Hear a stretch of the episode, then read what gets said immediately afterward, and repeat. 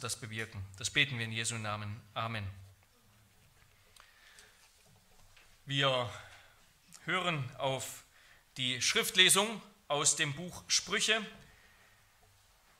Einen kurzen Abschnitt. Wir werden vor allem über das Kapitel 3, Vers 34 nachdenken und wir lesen zuvor Kapitel 3, Verse für den Kontext, Verse 33 bis 35. Hört das Wort Gottes. Der Fluch des Herrn ist im Haus des Gottlosen, aber die Wohnung der Gerechten segnet er. Mit den Spöttern treibt er Spott, aber den Demütigen schenkt er Gnade. Die Weisen werden Ehre erben, aber die Toren werden Schande davontragen. Wort des lebendigen Gottes. Wir wollen über diese Predigt oder über diesen Vers, über diesen Vers besser gesagt, nachdenken unter drei Punkten, die ihr auch im Faltblatt findet. Erstens, Gott spottet der Spötter oder er treibt seinen Spott mit den Spöttern. Zweitens, doch erhebt die Demütigen und drittens, darum demütigt euch vor dem Herrn. Ja, bevor wir dazu kommen, etwas für die Kinder, falls die Kinder ähm, etwas malen wollen, können sie ja und auch nebenbei über etwas nachdenken wollen und äh, das danach ihren Eltern zeigen und heute Nachmittag nochmal mit ihren Eltern darüber reden. Ähm, mal äh, den Hase und den Igel malen. Ihr kennt ja vielleicht das Märchen vom Hase und vom Igel, ein Märchen ähm, aus der Märchensammlung der Gebrüder Grimm. Ähm, das kennt ihr bestimmt, kennt die Geschichte, um die es da geht, ja, die Geschichte von diesem Rennen zwischen dem dem Hasen und dem Igel, dass nämlich ähm, der Igel übers Feld ging und den Hasen traf, der, so heißt es dort in diesem Märchen, der ein vornehmer Herr und grausam hochnäsig dabei war, der sich über den ähm, kleinen pummeligen Igel lustig gemacht hat. Ähm, und der Igel, der der gewitzt war, hat ihm ein Rennen vorgeschlagen und dieses Rennen dann gewonnen. Wir kennen die Geschichte, ja, mit Hilfe seiner Frau, ähm, die der Hase eben gar nicht recht angeschaut hat, aus Hochmut auch den Igel gar nicht recht angeschaut hat. Ähm, ja, wurde dann geschlagen nach 42 Runden, brach er wie tot zusammen. Und diese Geschichte, die, da steckt viel darin, oder über, da steckt viel da rüber drin, was wir heute in dieser Predigt hören werden. So endet nämlich diese Geschichte oder dieses Märchen besser gesagt. Die Lehre aber aus dieser Geschichte ist, dass keiner, und wenn er sich auch noch so vornehm ausdrückt, sich über einen geringen Mann lustig machen sollte, wenn es auch nur ein Igel wäre. Ja, der Prahlhans in dieser Geschichte, der, der Hase, der wird gedemütigt und der demütige Igel erhöht und geht siegreich hervor. Und genau darum geht es auch in diesem Vers und in dieser Predigt. Erstens also mein erster Punkt, Gott spottet der Spötter. Kurz zum Kontext, in Sprüche 3 geht es vor allem um den Lohn oder um den Segen, den Weisheit schenkt. Wer Weisheit erlangt, der gewinnt ein erfülltes, langes, rundum glückliches, reiches Leben er gewinnt außerdem Urteilsvermögen, Besonnenheit, Klugheit im Umgang mit anderen, sodass er, sodass er zu einem friedsamen, sicheren, glücklichen Leben und Umgang mit anderen kommt. Sprüche 3, Vers 13, dieser bekannte Vers, wohl dem Mann, der Weisheit findet oder Weisheit sucht. Ähm, und die Verse 27 bis 32, die schließen dieses Kapitel ab, fast ab, mit fünf Ermahnungen darüber, dass wir unseren Nächsten, wenn möglich, unmittelbar helfen sollen, dass wir uns davor hüten sollen, ihm bewusst zu schaden und gemeinsame Sache zu machen mit verkommenen Menschen. Da gibt es dann diese fünf Ermahnungen oder Verneinungen. Weigere dich nicht, sprich nicht, trachte nicht, geh nicht, beneide nicht den Gewalttätigen und erwähle keinen seiner Wege, denn Gott hasst Bosheit, aber er liebt die Aufrichtigen. Und die letzten Verse begründen diese Ermahnung. Warum soll man nicht gemeinsame Sache machen mit den, mit den Gewalttätigen, den Boshaften, den, den ja, boshaften. Ähm, und zwar tun sie das, diese Begründung, wie wir gerade gelesen haben, in dieser typischen Form für die Sprüche, so ein Kontrast zwischen den Konsequenzen der Weisheit und den Konsequenzen der Torheit. Ja, Vers 33, der Fluch des Herrn ist im Haus des Gottlosen, aber die Wohnung der Gerechten segnet er. Also über dem Haus, über der Familie, über allen Vorhaben des Gottlosen steht Gottes Fluch, der sein Glück verhindern wird, während das Haus der Gerechten gesegnet wird. Vers 35, während das Erbe der Weisen Ehre, also Anerkennung und Wertschätzung vor anderen ist, wird das Erbe der Toren Schande sein. Und eben in der Mitte dieser Vers mit den Spöttern treibt er Spott oder er spottet der Spötter, aber den Demütigen schenkt Gott Gnade. Und über diesen Vers wollen wir weiter nachdenken, weil er nicht nur an zwei Stellen im Neuen Testament äh, direkt zitiert wird, 1. Petrus 5, Vers 5 und Jakobus 4, Vers 10, sondern er entpuppt sich auch als ein wesentliches Element des Evangeliums. Wer sind die Spötter? Die Spötter sind in den Sprüchen die schlimmsten, die verhärtetsten Toren. Es gibt eine, ja, es, es findet im Grunde eine Art äh, Gliederung oder ähm, Listung, Auflistung statt ähm, die Weisen und dann die Unverständigen, die jungen Leute, die quasi noch so ein bisschen in der Mitte hängen, welchen Weg sie einschlagen sollen. Die Toren, die Spötter sind die verhärtetsten. Das ganze Gegenteil zu den Weisen. Der Spötter, der ist vor allen Dingen eingebildet, das heißt in Sprüche 21, Vers 24, wer stolz und überheblich ist, heißt ein Spötter. Er handelt in maßlosem Hochmut. Er ist ein Stolz 6, er besitzt ein Talent für spitze, erniedrigende Bemerkungen. Das wirkt schlagfertig, aber hinter seiner witzelnden Maske ist er aufgeblasen, er ist von sich selbst überzeugt und eingenommen, von seiner Meinung, von seiner Intelligenz. Es ist ein, ein zynischer Mensch, ein Mensch, der immer einen, einen gefühllosen, menschenverachtenden Kommentar auf seinen Lippen hat. Und dem Spötter, dem folgt stets eine Bande von Einfältigen, die dieses Großmaul bereitwillig zu ihrem Anführer macht. Spötter sind Machtmenschen, die gut darin sind, andere zu erniedrigen. Der Spötter zersetzt und zerstört und das nicht mit ehrlichen Argumenten, sondern mit abfälligen Seufzern, mit spitzen Kommentaren, mit hochgezogenen Augenbrauen, hinterrücks, listig, böswillig. Wo sind die Spötter? Ja, Menschen sind Gemeinschaftstiere. Das weiß Aristoteles, aber auch die Bibel. Zu sein, auch die Spötter sitzen laut Psalm 1 gern unter ihresgleichen. Wer heutzutage Spötter samt denen, die sie nachäffen, sucht, der wird sicherlich überall fündig, er wird aber vielleicht am schnellsten fündig in sozialen Medien. Denn dort kann man ganz leicht einen falschen Schein gegenüber anderen erwecken.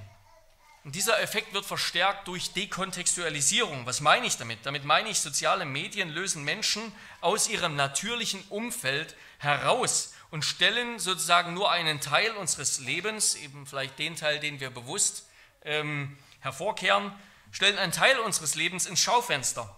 Und das sind vor allem unsere Ansichten vielleicht zu politischen und kulturellen Themen, auf diese Weise wird die Bedeutung politischer Ansichten für das menschliche Miteinander überbewertet. Ja, Menschen verkommen zu Avataren ihrer politischen Ansichten, obwohl sie doch eigentlich viel mehr sind als das. Ja, ein Mensch ist nicht nur ein Grüner sozusagen, der die Grünen wählt oder einer, der, der sonst was. Er ist nicht nur eine, ein, ein, ein, eine Figur für eine Partei oder eine bestimmte politische Meinung, sondern viel mehr. Und in dieser Blase aber, in dieser Blase, die man in sozialen Medien erzeugt, spricht man über allgemeine Themen, über viele Themen, herausgelöst aus den ganz konkreten Zusammenhängen und von den Mitmenschen, denen wir begegnen, denen wir im Alltag begegnen, wo es nicht so leicht ist, Urteile zu fällen. Gut und Böse nicht so offensichtlich sind wie in virtuellen Parallelwelten.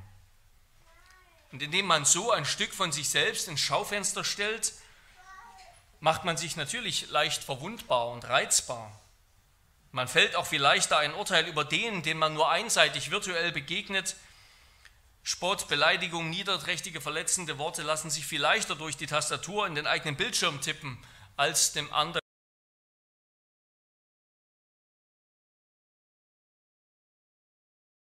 Darin, dass ein überwiegender Teil unseres Zeugnisses nicht politisch ist.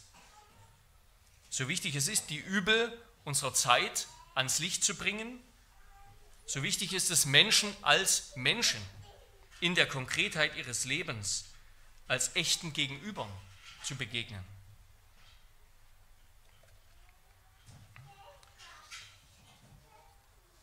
Älteste und Pastoren sind deshalb vielleicht bisweilen gezwungen, auch in virtuellen Parallelwelten sozusagen über ihre Herde zu wachen. Und es gilt den Rat von Psalm 1 auch im Netz zu beherzigen und natürlich überall sonst. Wohl dem, der nicht wandelt nach dem Rat der Gottlosen, noch tritt auf den Weg der Sünder, noch sitzt, wo die Spötter sitzen, sondern seine Lust hat am Gesetz des Herrn und über sein Gesetz nachsinnt Tag und Nacht. Das heißt, dass Christen nichts im Gefolge haben sollen mit Spöttern, sollen ihre Charaktereigenschaften nicht imitieren. Der Spötter ist schon der Ungläubige, das ist ganz deutlich, der, der Gott nicht kennt, aber doch können wir auch ihre Charaktereigenschaften imitieren. Andere Menschen im echten Leben oder in sozialen Medien verächtlich zu machen, etwa aufgrund ihres Aussehens, ihrer Herkunft, ihrer Hautfarbe, ihres IQ oder sonst was, ist Sünde. Und damit meine ich nicht die Mittel von Ironie und Satire, ja, die Gott auch einsetzt. Und doch, denke ich, müssen wir immer bedenken, dass der Mensch, dem wir begegnen, dass das ein ein ganzer Mensch ist. Ja, der ist nicht nur seine Ansicht über bestimmte politische oder kulturelle Themen, es ist ein ganzer Mensch. Ein Mensch, den es sich lohnt, kennenzulernen, hinter dem viel mehr steckt als nur bestimmte Ansichten und Meinungen. Wir müssen Menschen als Menschen begegnen. Und gerade in der konservativen Welt, zu der wir vielleicht auch gehören, wo alle ja nur für die Wahrheit streiten, gegen die Bösen, da meinen einige, genauso ist es sicherlich auf allen Seiten, ja, da meinen einige, jegliches Mittel sei legitim für den Kampf. Verächtlicher Umgang gehöre geradewegs zum guten männlichen Ton. Und warum? Warum treibt der Spötter sein Spiel? Der gewalttätige, gottlose, spottende Mensch fühlt sich frei und mutig zu handeln, weil er meint, es gelte das Recht des Stärkeren. Ja? Das heißt, der, der sich über andere erheben kann sie, und sie unterdrücken kann, der wird Erfolg haben. Ja, der, der oben bleibt, wie der, wie der Hase im Märchen. Der, der meint zu gewinnen, der wird schon recht haben und der kann dann auch so auftreten, wie er möchte. Aber diese, diese Ansicht ist eben ein bitterer Irrtum, denn es gilt nicht das Recht des Stärkeren, sondern es gilt das Gesetz Gottes. Denn die Welt ist seine Schöpfung. Ja? Mit den Spöttern treibt Gott Spott. In seiner Weisheit wird Gott, sich, wird Gott über die, die sich für etwas Besseres halten und über ihr Unglück lachen. Ja, Sprüche 1 und immer wieder in den Sprüchen finden wir die Frau Weisheit, die also die Weisheit verkörpert, wie sie über die Spötter lacht, über ihr Unglück, weil sie nicht zuhören wollten, weil sie sich nichts sagen lassen wollten. Wenn dann ihr, ihr Unheil, ihre Verwüstung sie überrascht und über sie kommt, dann wird die Weisheit lachen. Dann wird Gott lachen. Sprüche 1, 26 und viele andere, Psalm 2. Und wir entdecken in Gottes Handeln zwei Prinzipien. Zum einen dieses sogenannte Lex Talionis, also wörtlich das Gesetz der Vergeltung. Ja, also dieses Prinzip Auge um Auge, Zahn um Zahn. David singt über Gott in Psalm 18, gegen den Gütigen erzeigst du dich gütig, gegen den Rechtschaffenen rechtschaffen, gegen den Reinen erzeigst du dich rein, aber dem Hinterlistigen trittst du entgegen. Oder man könnte auch sagen, gegen den Hinterlistigen hinterlistig. Wenngleich das nicht Gottes Wesenart ist und der nicht in sündhafte, sündhafte Weise vergilt. Aber Gott vergilt Menschen ihr Tun, indem er sie so behandelt, wie sie andere behandeln. Den Spöttern wird er sozusagen ihre eigene Medizin verschreiben. Das ist das erste Prinzip, das Prinzip der Vergeltung. Es kommt das zurück, was man, ähm, was man anderen antut, das wird man selbst ähm, zurückbekommen. Und das zweite Prinzip ist das der göttlichen Ironie. Ironie bedeutet ja etwas zu sagen oder zu tun, was eigentlich das Gegenteil bedeutet. Ja, das, was gesagt oder getan wird, bedeutet in Wirklichkeit eben gerade das Gegenteil von dem, was man gesagt hat. Ironie in der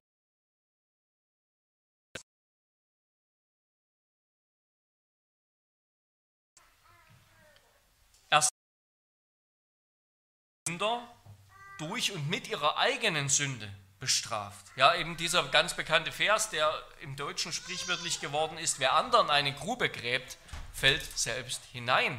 Das ist Gottes Ironie, der es so kommen lässt, dass die Grube, die anderen gegraben wurde, zum eigenen Grab wird. Wer anderen eine Grube fällt, er gräbt, fällt selbst hinein. Das ist Gottes vergeltende Ironie. Gott verspottet die Spötter. Die erlösende Ironie Gottes ist, dass die Gläubigen, die vielleicht als Verlierer erscheinen, die Demütigen, die vielleicht ausgelacht werden, wenn sie im Vertrauen auf Gott aushalten, wird Gott zeigen, dass sie in Wirklichkeit reich gesegnet sind, dass der Weg, auf dem sie sind, in Wirklichkeit der Weg des Segens und der Weg der Erlösung ist. Er erhöht die Gedemütigten. Ja, denken wir etwa an die Geschichte Esthers, Haman wollte die Juden ausradieren und landete schließlich an dem Galgen, den er für Mordechai hat aufstellen lassen. Er meinte, der König würde ihn ehren und er beschrieb doch die Ehrung Mordechais und musste sie dann ausführen. Ja, wie viel Ironie. Diese doppelte Ironie und dieses Prinzip der Vergeltung wird in Gottes Umgang mit uns Menschen also deutlich. Er spottet der Spötter, aber er erhöht erhebt die Demütigen, begnadigt die Demütigen. Wie tut Gott das? Wie verspottet Gott die Stolzen und gibt sie der Vergänglichkeit anheim, ohne dass sie es fassen? Ultimativ wird er das natürlich ähm, im Gericht tun, im Höllengericht wird er sie verspotten und demütigen, aber zuvor tut Gott das subtil im Evangelium um Paulus zu zitieren aus dem ersten Korintherbrief, denn das Wort vom Kreuz ist eine Torheit denen, die verloren gehen. Uns aber, die wir gerettet werden, ist es eine Gotteskraft. Denn es steht geschrieben, ich will zunichte machen die Weisheit der Weisen und den Verstand der Verständigen will ich verwerfen. Wo ist der Weise? Wo der Schriftgelehrte? Wo der Wortgewaltige dieser Weltzeit? Hat nicht Gott die Weisheit dieser Weltzeit zur Torheit gemacht? Denn weil die Welt durch ihre Weisheit Gott in seiner Weisheit nicht erkannte, gefiel es Gott durch die Torheit der Verkündigung, durch die Torheit des Kreuzes, diejenigen zu retten, die glauben. Ja, das errettet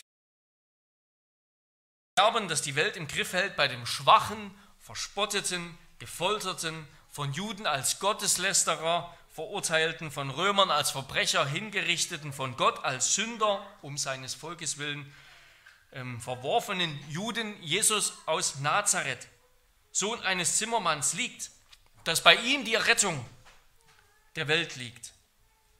Das wollte den Klugen und Weisen der Welt, den Starken, den Stahlharten noch nie einleuchten. Und deshalb haben sie ihn verspottet, haben ihn als Esel verspottet. Etwa die Römer, aber auch bis heute. Aber im Evangelium spottet Gott über ihre Blindheit, über ihre Torheit. Er stößt, so singt Maria vor der Geburt dieses Messias, er stößt die Mächtigen vom Thron und erhöht die Niedrigen. Was, was für ein Gott, ja, was für ein Gott. Und doch gibt es im Evangelium auch Rettung für die Spötter, wenn sie Buße tun und sich dem Gekreuzigten anvertrauen für die Spötter, etwa wie für einen Paulus, aber auch für viele andere. Damit komme ich zu meinem zweiten Punkt, die Fortsetzung dieses Satzes, Gott spottet der Spötter, doch erhebt die Demütigen, oder wie es wörtlich heißt, den Demütigen schenkt Gott. Ist hier mit diesem Wort für Gnade, ist hier Anerkennung Gunst, Wohlwollen gemeint, also Gunst und Wohlwollen, Anerkennung in den Augen Gottes und der Menschen. Gott macht sozusagen, dass wir gut ankommen bei anderen, ja, und auch bei ihm selbst. Gott macht, dass wir gut ankommen. Das ist damit gemeint. Er schenkt, dass die, die Gerechten ein gutes Erbe, einen guten Ruf behalten. Was ist Demut und was nicht? Das Wort Demut im Hebräischen, ähm, Anna, wie auch immer man das ausspricht, das gewinnt seine Bedeutung von dem Wort ducken. Es ist ja immer so, dass, ähm, ja, dass Worte, also die einen, einen, geistigen Sachverhalt, einen abstrakten Sachverhalt, ja, wie Demut, Demut ist ein abstrakter Sachverhalt, was ist das, das kann man nicht anfassen, ähm, dass die aus Worten entstehen oder ihre Bedeutung aus Worten gewinnen, die irgendwie praktisch sind, die irgendwas mit dem Leben zu tun haben, mit anfassbaren Dingen.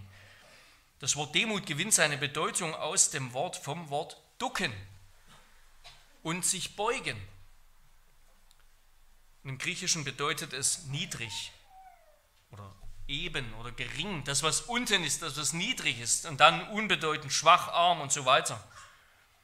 Im griechischen und auch im römischen Denken wird damit ein niederer Stand und eine entsprechende niedere Haltung bezeichnet, also die Haltung von Sklaven. Ein Mensch, der von anderen abhängig ist, ist niedrig. Wer als Bittsteller auftreten muss, ist niedrig.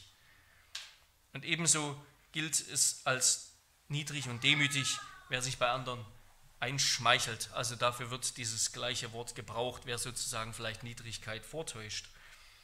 Besser ist es doch, den Schicksalsstürmen standzuhalten, sich selbst hochzuhalten, also gerade das Gegenteil zu sein, sich selbst zu erheben. Dadurch behält ein Mensch seine Ehre. Bis auf wenige Vorkommnisse ist dieses Wort demütig im griechischen oder in der, in der griechischen Gedankenwelt durchweg negativ besetzt. In der Schrift hingegen hat das Wort meist eine positive Bedeutung. Meist. Es ist damit vor allem die Unterwerfung, die Beugung, das sich beugen, das sich einfügen unter den Willen Gottes, unter Gottes Wort, unter Gottes Angesicht, unter Gottes Gericht gemeint. Was damit nicht gemeint ist, ist eine Selbstentwertung, ja, oder so eine mönchische Selbstkasteiung, eine eine Missbilligung meines eigenen Lebens, dass ich mich selbst schlecht rede, sondern es meint, dass sich beugen unter Gott. Es gibt eine falsche, fleischliche Demut, die mit, die mit ihrer Niedrigkeit oder sei es eine aufgesetzte Niedrigkeit sich doch vor Gott noch empfehlen will. Ja, ich mache mich so klein, Gott, dann musst du mich doch jetzt erhöhen. Und das wäre eine falsche Demut. Die wird zu Recht als Schmeichelei verworfen. Nein, wer wirklich demütig ist, der erkennt an, dass die Herrschaft über mein Leben nicht mir selbst zusteht, sondern Gott, meinem Schöpfer. Die Herrschaft über mein Leben und auch über die ganze Welt, die gehört Gott, die ist bei Gott. Und doch liegt gerade darin ein großes Glück, ja, denn wer, wer egoistische Selbstkontrolle aufgibt, der erfährt Befreiung. Der erfährt Befreiung. Wer nicht mehr meint, ich habe die Kontrolle über mein Leben und vielleicht dann auch noch über das Leben anderer. Wer nicht mehr selbst die Herrschaft behalten will, sondern begreift, Christus gehört die Herrschaft und ich werfe mich, unterwerfe mich ihm, der erfährt Befreiung. Denn Gott will unser Leben nicht zerstören, sondern er erhöht die, die sich vor ihm beugen. Ja, die, die gebeugt werden, die werden nicht über, überfahren, die werden nicht plattgewalzt, die werden nicht, die kommen nicht unter die Füße, sondern überraschenderweise erhöht Gott die, die sich vor ihm beugen. Autonomie hingegen, also dass ich mir eigenmächtig ein Gesetz aufstelle, statt mich unter Gottes Wort und Gesetz zu beugen, das vergiftet den Menschen letztendlich, es macht ihn unmenschlich. Es verpflichtet ihn außerdem mit seiner eigenen Kraft, mit seinen eigenen Taten, mit seiner eigenen Gerechtigkeit letztendlich vor Gott gerecht zu erscheinen. Wer nicht das Joch, die Last Christi tragen will, der muss die Last seines eigenen Lebens, seines eigenen Lebensglückes tragen. Jesus erklärt, was Demut ist, wenngleich er das Wort nicht gebraucht, wenn er sagt, wer mir nachkommen will, nachfolgen will, der verleugne sich selbst und nehme sein Kreuz auf sich und folge mir nach. Denn wer sein Leben retten will, wird es verlieren. Wer aber sein Leben verliert um meinetwillen und um des Evangeliums willen, der wird es retten. Denn was wird einem Menschen helfen, wenn er die ganze Welt gewinnt und sein Leben verliert? Oder was kann ein Mensch als Lösegeld für sein Leben geben? Ja, laut Jesu Worten hier sagt er, jeder Mensch wird eine Last tragen. Entweder wir tragen die Last, unser eigenes Leben zu retten, was, wie er sagt, keinem gelingt, egal wie viel wir gewinnen aus dieser Welt, wie viel Reichtum, wie viel Kraft, wie viel Klugheit, egal was wir besitzen, es wird uns nicht gelingen, unser eigenes Leben zu retten ein Leben zu führen, das wirklich erfüllt und gesegnet ist. Entweder wir tragen diese Last, unser eigenes Leben zu retten, oder die Last des Kreuzes oder die Last des Joches, das Christus uns auflegt. Die eine Last, die vermag niemand erfolgreich zu tragen, die zweite ist leicht, denn der, der sie uns auflegt, liebt uns und ist treu. Gott demütigt nicht willkürlich, weil er vielleicht Spaß daran hätte, sondern in seiner Treue. Psalm 119, Vers 75. Gott beugt sein Volk, um es in das angemessene Verhältnis zu ihm zu bringen, in das richtige Verhältnis zu ihm. Und in das richtige Verhältnis zu Gott kommen wir nur, wenn wir uns vor ihm beugen, wenn wir erkennen, dass wir seine Geschöpfe sind, dass wir zu ihm kommen müssen, abhängig, bittend, kindlich, aber dann doch auch mit Zuversicht weil er uns nicht verstoßen wird, sondern weil er verspricht, denen das Leben zu geben, Leben zu schenken, die sich vor ihm beugen. Wenn wir also Jesus nachfolgen, dann übergeben wir ihm die Kontrolle, die Herrschaft über unser Leben. Wir, wir unterwerfen uns ihm.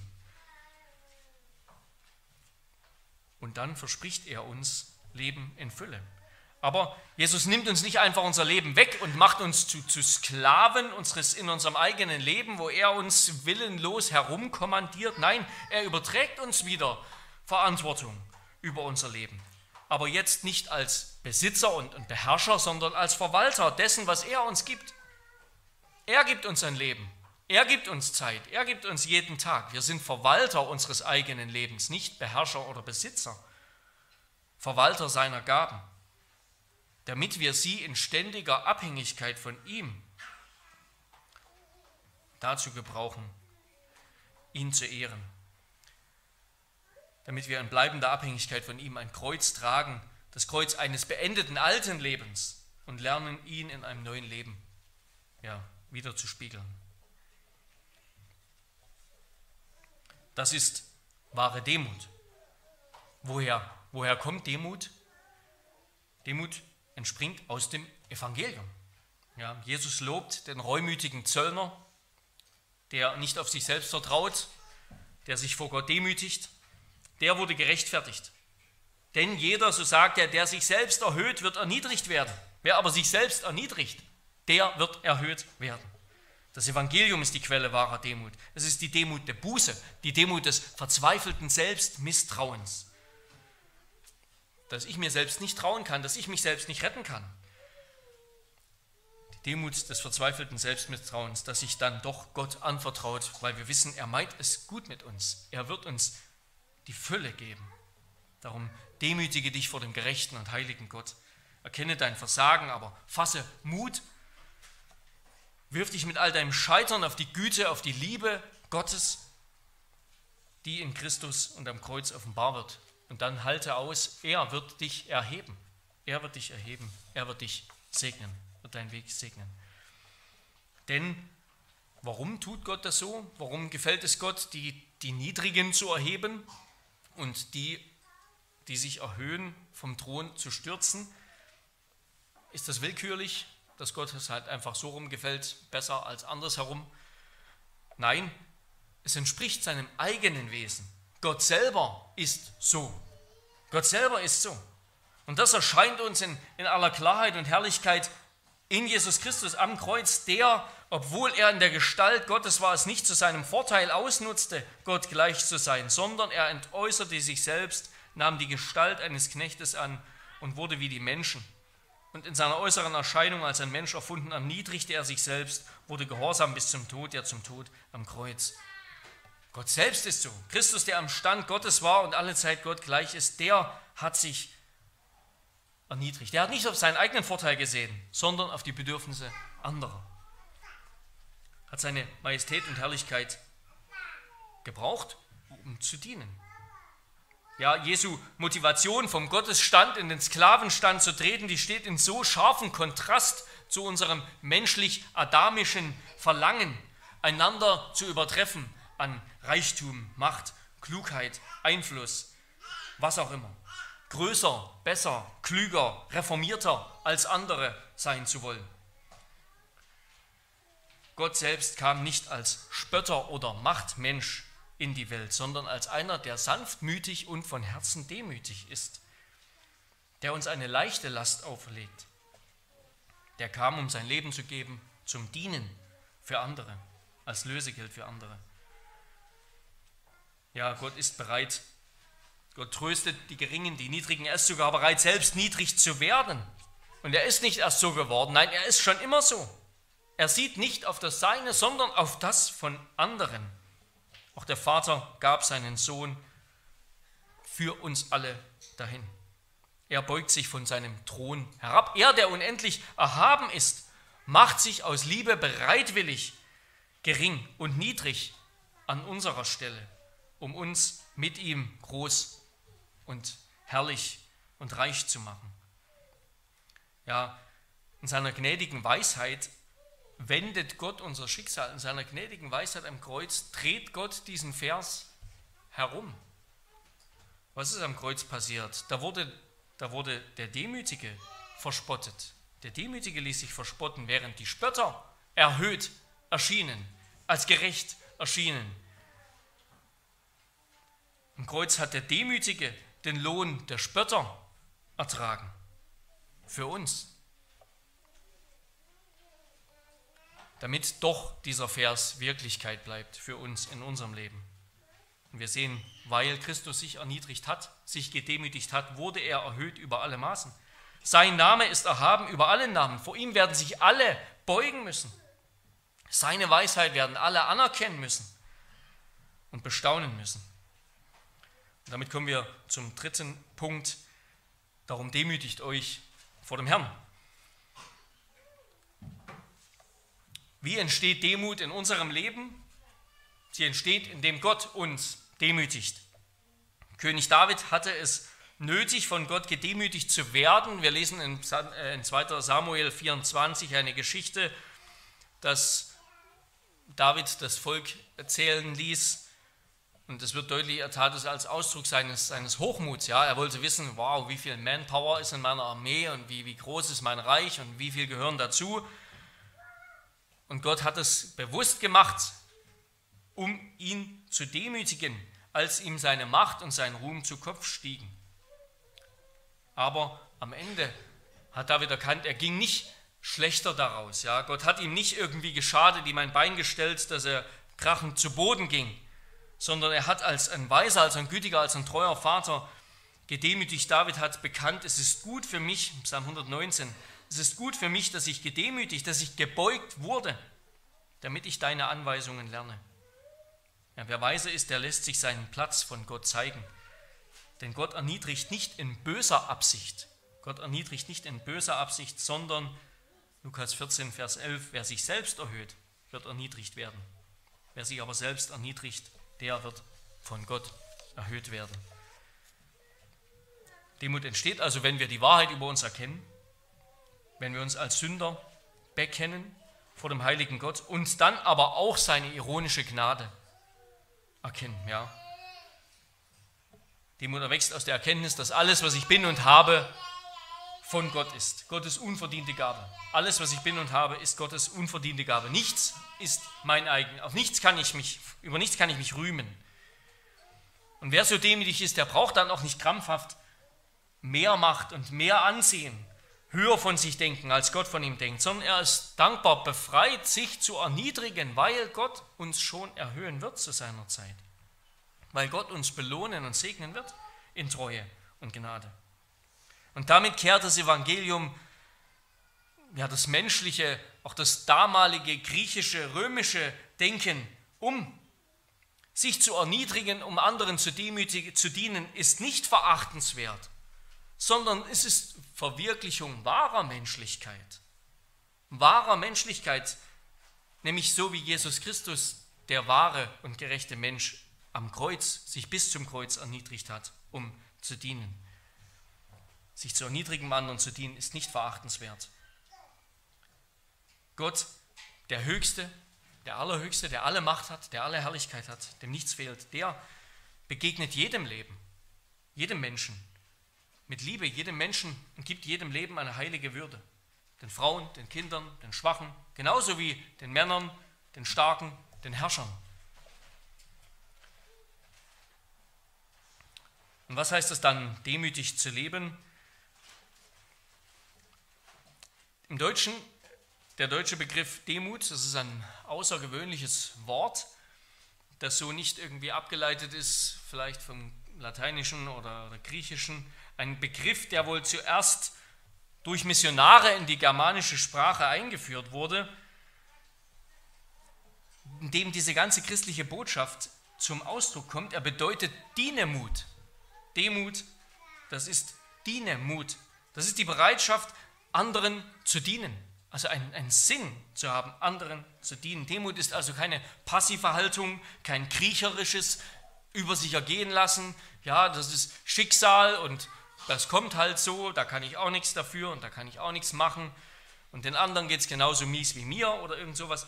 Nein, es ist ein aktives, gewolltes Dienen. Es erfordert Mut und Stärke. Also Demut heißt nicht ein Duckmäuser zu werden, der sich anderen nicht zu, entgegenzustellen wagt.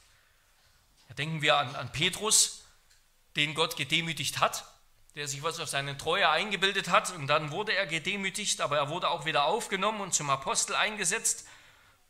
Und doch hat er in aller Klarheit das tödliche Gericht über Ananias und Sapphira angekündigt, als sie Gott bestehlen und belügen wollten. Und der zuletzt als Märtyrer starb, wie Jesus das ihm ankündigt. Demut ist nicht gleich Schwachheit. Ganz im Gegenteil, wer demütig ist, der muss stark sein. Der muss sich zusammenreißen können, sich nicht, nicht seinen Emotionen freien Lauf zu lassen. Nicht seiner, seiner Gewalt vielleicht freien Lauf zu lassen. Er muss stark sein in seiner Bereitschaft, anderen zu dienen, seine eigenen Interessen hinten anzustellen, sich selbst zu verleugnen. Ja, ein Gentleman zu sein, ritterlich zu sein, das erfordert Stärke.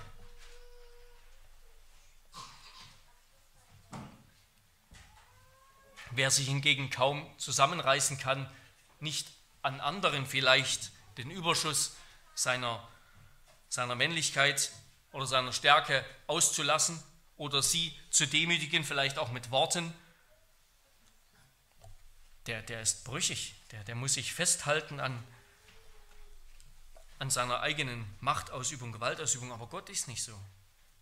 Wer demütig ist, der hat verstanden, dass es bei Auseinandersetzungen nicht nur darum geht, Recht zu behalten, sondern darum, Gott zu ehren, indem wir die Wahrheit in Liebe reden, wie es ihm gebührt. Wer demütig ist, hat verstanden, dass das Wie, wie wir diskutieren, nicht weniger wichtig ist, als worüber wir diskutieren einen Streit über eine gute Sache auf sündhafte Weise zu führen, etwa ohne Reue, ohne Schuldeinsicht oder auf viele andere Weise. Einen Streit über eine gute Sache auf eine sündhafte Weise zu führen, ehrt Gott nicht. Wir müssen nicht nur über Inhalte, wir müssen auch über Charakter reden. Und dafür ist viel Weisheit von oben nötig. Wann ein Kampf für die Wahrheit, mit welchen Mitteln und zu welchem Preis zu fechten ist und wie wir Frieden mit anderen bewahren können. Wer demütig und wer weise ist, dessen Auftreten und Reden wird Frieden stiften. Frieden stiften. So sollen Älteste sein. Keine Tyrannen über die Gemeinde, sondern durch ihr Vorbild sollen sie ihre Geschwister gewinnen. Und alle Gläubigen, die Älteren und die Jüngeren, sollen sich unterordnen, sollen sich mit Demut bekleiden, so schreibt es Petrus, wir alle sollen uns mit Demut bekleiden, denn Gott widersteht den Hochmütigen, aber den Demütigen gibt er Gnade und dann zitiert er hier diesen Spruch.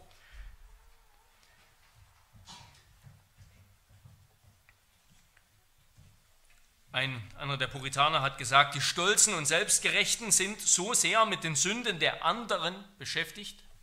Könnten wir uns vielleicht fragen, an wen wir gerade denken sind so sehr mit den Sünden der anderen beschäftigt, dass sie ihre eigenen nicht sehen. Die Demütigen dagegen sind so sehr mit ihren eigenen Sünden beschäftigt, dass sie die der anderen nicht sehen. Das ist natürlich überspitzt. Ja, das heißt nicht, dass wir die Sünden der anderen nicht wahrnehmen und sie nicht ansprechen. Aber es zeigt doch, wo, wo der Schwerpunkt liegt. Zuletzt lehren Jakobus und Petrus, die beide diesen Vers zitieren, dass Demut im Kampf gegen den Teufel nicht träge macht. Ja, der Kampf gegen den Teufel, der geht mit dem Wunsch, Gott zu dienen, einher. So seid nun Gott untertan, widersteht dem Teufel, so flieht er von euch. Naht euch zu Gott, so naht er, nicht, so naht er sich zu euch. Reinigt die Hände, ihr Sünder, und heiligt eure Herzen, ihr Wankelmütigen. Am Ende geht es beiden um das Siegen. Es geht darum, am Ende gesegnet zu sein, nicht unter die Räder zu kommen. Aber was ist denn der Weg zum Sieg und zum Segen? Das kann der teuflische sein. Der Teufel setzt ganz auf Stärke, Gewalt, Betrug, Hinterlist. Aber Gott setzt seine unermessliche Stärke anders ein. Er setzt sie gerade so ein, dass er den Schwachen dient. Damit ist Gott nicht schwach. Nein, Gott ist, Gott ist unermesslich stark. Und wer demütig ist, um anderen zu dienen, der muss stark sein. Aber er setzt seine Stärke so ein, dass sie den Schwachen dient. Dass sie den anderen dient. Und damit schließe ich mit dem, was Petrus schreibt, direkt im Anschluss an dieses Zitat aus den Sprüchen, demütigt euch nun unter die gewaltige Hand Gottes, damit er euch erhöhe zu seiner Zeit. Amen. Amen. Lasst uns beten. Herr unser Gott, wir danken dir für dein Wort und für deine Weisheit, ja, die aus der die Weisheit dieser Welt immer noch so viel zu lernen hat und die der Weisheit dieser Welt nicht selten ganz diametral, ganz entgegengesetzt gegenübersteht.